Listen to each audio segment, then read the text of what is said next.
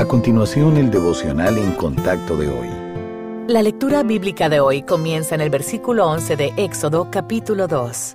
En aquellos días sucedió que crecido ya Moisés, salió a sus hermanos y los vio en sus duras tareas, y observó a un egipcio que golpeaba a uno de los hebreos, sus hermanos. Entonces miró a todas partes y viendo que no parecía nadie, mató al egipcio y lo escondió en la arena. Al día siguiente salió y vio a dos hebreos que reñían. Entonces dijo al que maltrataba al otro, ¿Por qué golpeas a tu prójimo? Y él respondió, ¿Quién te ha puesto a ti por príncipe y juez sobre nosotros? ¿Piensas matarme como mataste al egipcio?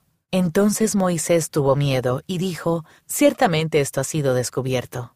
Oyendo Faraón acerca de este hecho, procuró matar a Moisés. Pero Moisés huyó de delante de Faraón y habitó en la tierra de Madián. Y estando sentado junto al pozo, siete hijas que tenía el sacerdote de Madián vinieron a sacar agua para llenar las pilas y dar de beber a las ovejas de su padre. Mas los pastores vinieron y las echaron de allí. Entonces Moisés se levantó y las defendió y dio de beber a sus ovejas. Y volviendo ellas a Reuel, su padre, él les dijo, ¿Por qué habéis venido hoy tan pronto? Ellas respondieron, un varón egipcio nos defendió de mano de los pastores y también nos sacó el agua y dio de beber a las ovejas. Y dijo a sus hijas, ¿Dónde está? ¿Por qué habéis dejado a ese hombre? Llamadle para que coma. Y Moisés convino en morar con aquel varón. Y él dio su hija Séfora por mujer a Moisés. Y ella le dio a luz un hijo, y él le puso por nombre Gersón, porque dijo, Forastero soy en tierra ajena. Aconteció que después de muchos días murió el rey de Egipto, y los hijos de Israel gemían a causa de la servidumbre, y clamaron. Y subió a Dios el clamor de ellos con motivo de su servidumbre. Y oyó Dios el gemido de ellos, y se acordó de su pacto con Abraham, Isaac y Jacob. Y miró Dios a los hijos de Israel, y los reconoció Dios. Cada vez que surgen problemas hay dos maneras de reaccionar, según la manera de Dios o según la nuestra. En el pasaje de hoy vemos lo que sucedió cuando Moisés tomó el asunto en sus manos.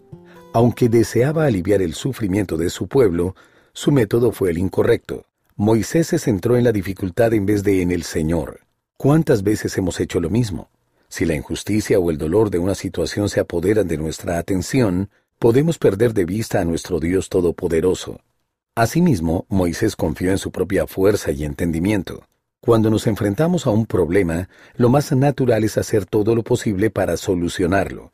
Nuestro camino puede parecer muy lógico en ese momento, pero no logrará los propósitos de Dios.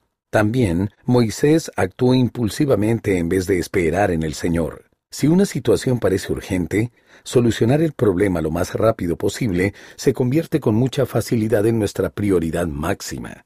En algún momento, nosotros hemos actuado de manera semejante y sufrido las consecuencias de la autosuficiencia. Pero Dios no rechazó a Moisés ni canceló sus planes que tenía para él. En cambio, el Señor refinó su carácter a través de las pruebas y le dio otra oportunidad.